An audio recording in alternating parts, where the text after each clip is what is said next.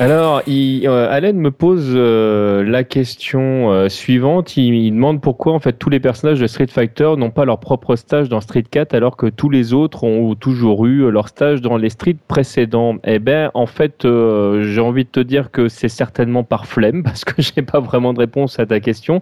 Si ce n'est que je voudrais nuancer. En fait, tous les personnages n'ont pas toujours eu leur stage dans les anciens Street.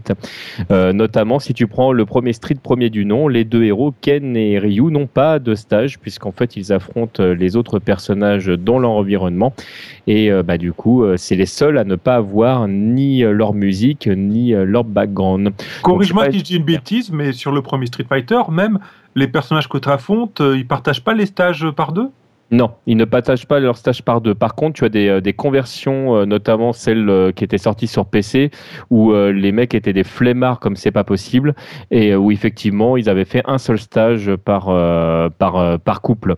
Mais dans la version arcade d'origine, ils ont chacun leur thème et chacune leur musique. D'ailleurs, souvent on met en lumière, on dit oui, les musiques du premier Street étaient pourries. C'est pas vrai du tout. C'est-à-dire qu'il y a, il y a deux stages, celui d'Adon et celui de Sagat, où, euh, vraiment la musique est euh, stridente au possible. Sinon, euh, les autres stages, il y a vraiment des thèmes qui sont euh, super sympas. Celui de Retsu est très très sympa. Celui de, de qu'on réentend à certains moments dans, Street Fighter 4, parce que dans Street Fighter 4, du coup, la musique de Gen est une compile en fait de ce qui était sorti sur l'Alpha 2 et, et sur Street premier du nom. Et ce qu'ils ont fait, enfin le mélange est assez sympa d'ailleurs. Et c'est quand qu'ils ont commencé à arrêter de faire un stage par perso? C'est dans les Street Alpha?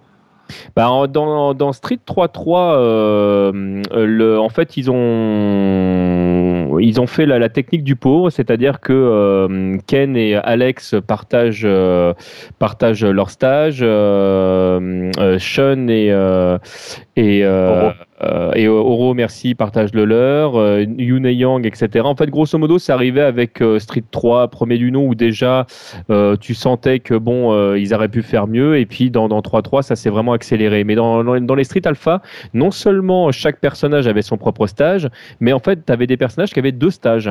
Comme... Oui, mais ça, c'était dans le premier Street Alpha. Non, non, non, non, non, dans le deuxième euh, aussi, par exemple. Oui, mais dans le Alpha 3, il n'y a plus un stage par personnage. si, dans l'Alpha 3, chaque personnage a son propre stage, même les persos cachés. Waouh, faudra que j'y rejoue, je m'en souviens pas.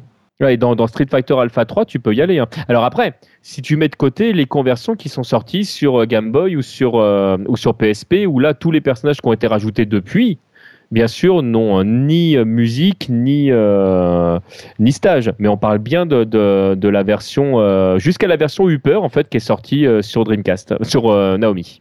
Ok, bah merci TMG de confirmer qu'encore une fois c'est Street Fighter 3, ce jeu de merde qui a apporté un une régression dans le monde du jeu de baston. Là, je te déteste, mais je t'aime quand même. Bah gros point. T M. J. Point. comme